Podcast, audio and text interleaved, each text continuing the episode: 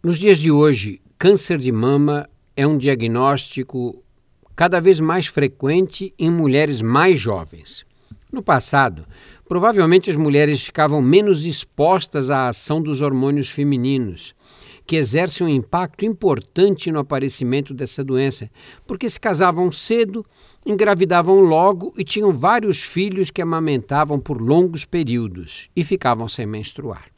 Hoje, são muitas as meninas que menstruam aos 11, 12 anos. A menopausa é cada vez mais tardia e o número de filhos muito menor, o que torna as mulheres mais vulneráveis à ação do estrógeno e da progesterona, os hormônios sexuais.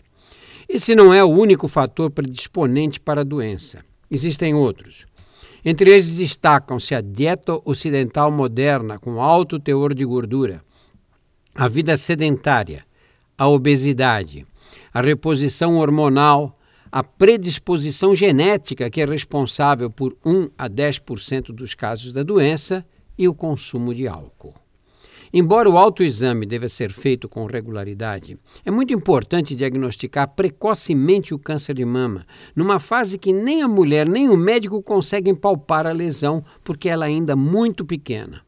Para prevenir a doença, a mulher tem que submeter-se a um programa rotineiro, rotineiro de mamografias.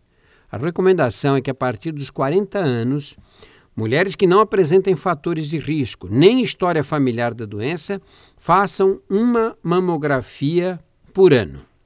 A partir dos 50 anos até os 75 anos, esse exame deve ser feito rigorosamente, porque essa é a faixa etária em que ocorre a maior incidência. Depois dos 75 anos, o câncer de mama deixa de constituir risco importante para a mortalidade da mulher idosa. Nessa idade, a partir dessa idade, a mamografia deve ser repetida a critério médico.